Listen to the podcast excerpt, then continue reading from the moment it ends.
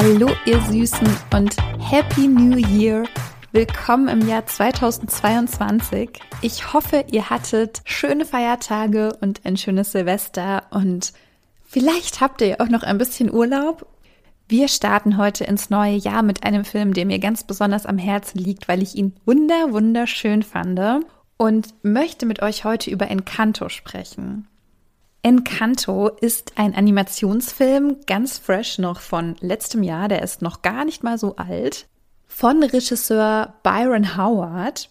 Und dieser Film ist die 60. Produktion der Walt Disney Animation Studios. Also ein bisschen Jubiläum steckt auch drin. In diesem Film geht es um die Familie Madrigal. Diese Familie ist sehr besonders, denn alle Familienmitglieder haben eine besondere magische Gabe. Und welche Besonderheit jede, jeder hat, offenbart sich im Kindesalter. Sie haben zum Beispiel Fähigkeiten, das Wetter zu beeinflussen, besonders gut zu hören, Blumen und Pflanzen zu erschaffen. Sie können sehr stark sein oder sie haben Heilkräfte. Es gibt auch ein Familienmitglied, was die Zukunft voraussehen kann. Es gibt noch jemanden, der mit Tieren sprechen kann. Und es gibt jemanden, der das Aussehen verschiedenster Menschen annehmen kann. Im Fokus steht allerdings unsere Protagonistin Mirabelle. Mirabelle heißt übrigens Sonnenblume, also sehr, sehr süß. Und Mirabelle hat keine Gabe bekommen und ist somit ein bisschen die Außenseiterin der Familie.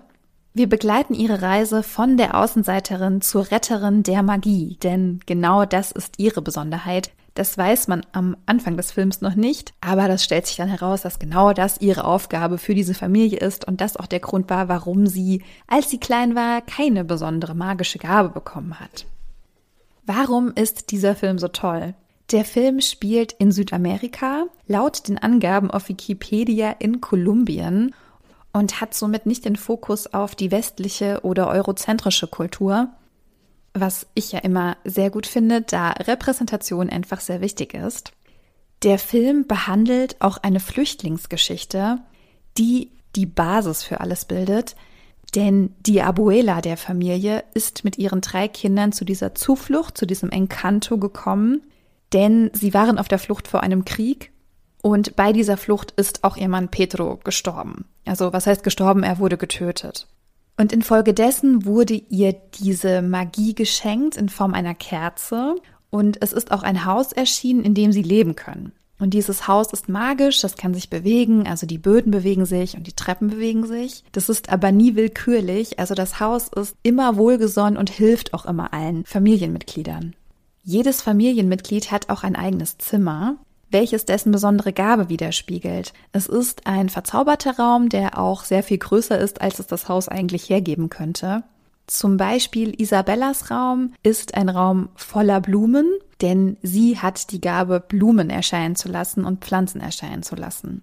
Man erfährt im Laufe des Films, dass Abuela ein sehr großes Trauma durch die Flucht erfahren hat. Klar, also wie auch nicht. Und ihr Umgang damit ganz typisch ist für eine Person mit solchen Erfahrungen. Denn Abuela ist sehr eingefahren. Sie will diese Magie, die ihr geschenkt wurde, um jeden Preis erhalten. Und sie sieht in Mirabelle, die keine Gabe bekommen hat, eine Gefahr. Also eine Gefahr für die Familie, eine Gefahr für diese Magie, die ja die Basis ist oder der Start in ein neues, sicheres Leben. Und wenn diese Magie jetzt verloren geht, die ja der Start in ein sicheres Leben war, dann sieht sie ihre Sicherheit in Gefahr.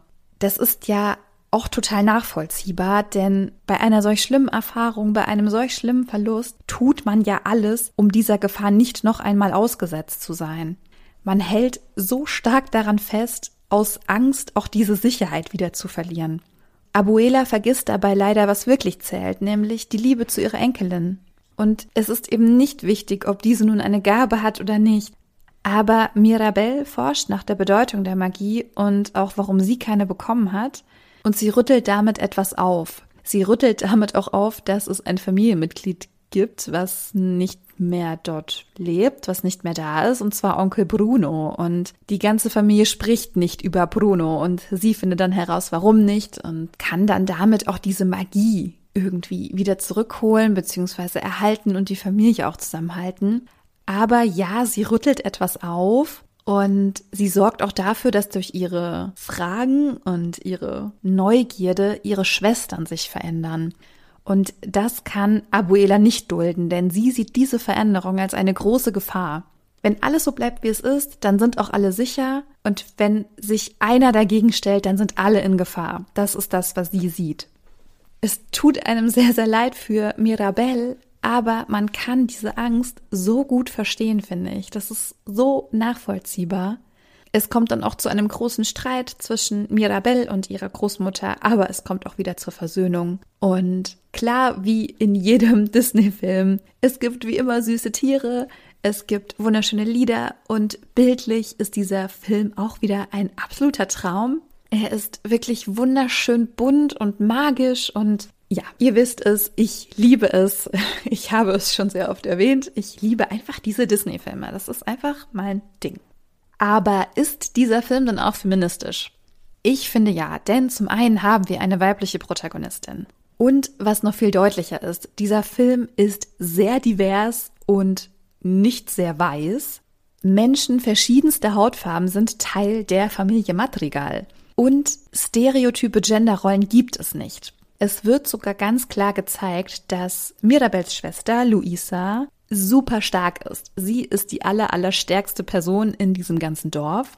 Obwohl sie eine Frau ist, ja, ihr wisst, dieses obwohl ist natürlich sehr gesellschaftskritisch gemeint.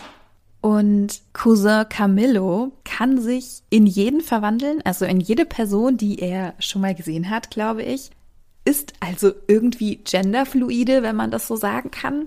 Was aber auch ein wie ich finde, feministisches Thema ist, ist der Druck, der entsteht, wenn verschiedenste Generationen und ihre Interessen aufeinander prallen. Was hier ein bisschen passiert, weil Mirabelle Dingen auf den Grund geht, die aber für ihre Abuela total gefährlich wirken. Es ist ja sehr oft so, dass in Bezug auf die Eltern- oder Großelterngeneration ein großer Druck entstehen kann, weil man sie nicht enttäuschen möchte, weil man sie nicht traurig machen möchte, aber trotzdem irgendwie man selbst sein will. Und diesen Druck sieht man ganz klar in Mirabels Schwestern, nämlich Luisa ist ja sehr, sehr stark. Aber es wird auch deutlich, dass sie auch einfach mal schwach sein möchte und sich das aber einfach nicht zugesteht, weil von ihr ja immer erwartet wird, dass sie super stark ist und schwach sein ist einfach nicht drin. Sie macht sehr deutlich, wie viel Druck das in ihr erzeugt. Und auch Isabella, die andere Schwester, ist scheinbar immer sehr perfekt, beziehungsweise verspürt den Druck, perfekt sein zu müssen. Denn sie zaubert ja immer wunderschöne Blumen, sie hat immer wunderschönes Haar. Und man merkt auch, dass Mirabelle sie überhaupt nicht leiden kann, dass sie das einfach hasst, dass ihre Schwester immer so perfekt ist und sie natürlich so als diejenige dasteht, die eben vermeintlich nichts auf die Reihe bekommt, keine Gabe hat, einfach nicht so besonders und so toll ist wie Isabella. Also man sieht auch ein bisschen diesen Zwist zwischen den zwei Schwestern. Oh wow, das ist ein Zungenbrecher, ne? Zwist zwischen zwei Schwestern. Irgendwann bricht es aus Isabella heraus und sie zaubert plötzlich Kakteen und auch Pflanzen, die nicht so schön aussehen. Und zwar ab dem Moment, als sie zugibt, gar nicht zu diesem perfekten Bild entsprechen zu wollen. Denn Isabella soll auch heiraten, um die Familie zu erhalten und weitere magische Nachkommen zu zeugen. Aber sie will gar nicht heiraten. Sie hat überhaupt keine Lust darauf und kann sich auch am Ende, als natürlich alles gut wird, auch davon lösen. Ja, sie wird auch nicht heiraten und auch Luisa kann in den Armen ihrer Schwestern schwach sein und traurig sein und auch getröstet werden. Also das ist dann wirklich sehr, sehr süß aufgelöst. Der Bechteltest ist zu 100 Millionen Prozent bestanden. Es gibt in dem Film auch viel mehr Frauen als Männer. Mirabelle hat zwei Schwestern, sie hat eine Cousine und dann gibt es ja noch ihre Mutter und ihre Tante und Abuela. Es reden sehr, sehr viele Frauen miteinander. Die Männer der Familie sind angeheiratet und haben keine magischen Fähigkeiten. Die Magie liegt also ganz klar in Frauenhand.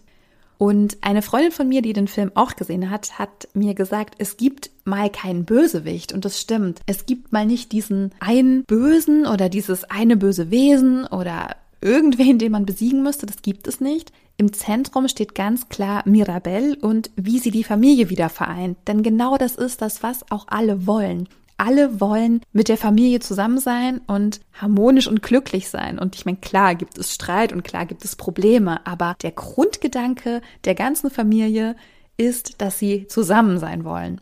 Und das funktioniert ja im Prinzip auch ohne Magie oder ohne Haus oder was auch immer. Also diese ganzen Probleme, die begegnen dann der Familie auch im Laufe des Films. Es ist auf jeden Fall wunderschön. Es ist was fürs Herz, ja. Also wenn es um Familie geht. Also es kann eventuell sein, dass ich ein klitzekleines bisschen geweint habe bei dem Film. Also ganz eventuell. Ich kann ihn euch sowas von empfehlen. Also schaut diesen Film an. Seit Weihnachten gibt es ihn auch bei Disney Plus. Also falls ihr diesen Streaming-Dienst nutzt, könnt ihr ihn auf jeden Fall dort schauen. Ich weiß nicht, ob er mittlerweile noch im Kino läuft, ob das vielleicht eine Option für euch ist. Ansonsten wartet ihr einfach noch ein bisschen und leiht ihn euch dann in der Bibliothek eurer Gemeinde aus. Damit würde ich diese Folge auch schon wieder schließen. Ich wünsche euch nochmal einen wunderschönen Start ins neue Jahr. Ich würde mich freuen, wenn ihr den Podcast bewertet und abonniert und mir schreibt, falls ihr irgendwelche Wünsche und Anregungen habt. Ihr könnt mir auch gerne unter dem Post bei Instagram kommentieren, was ihr von Encanto haltet, falls ihr den Film schon gesehen habt. Und dann hören wir uns wieder in der nächsten Woche. Ich freue mich auf euch, wenn ihr einschaltet. Bis dahin, ihr Lieben. Tschüss.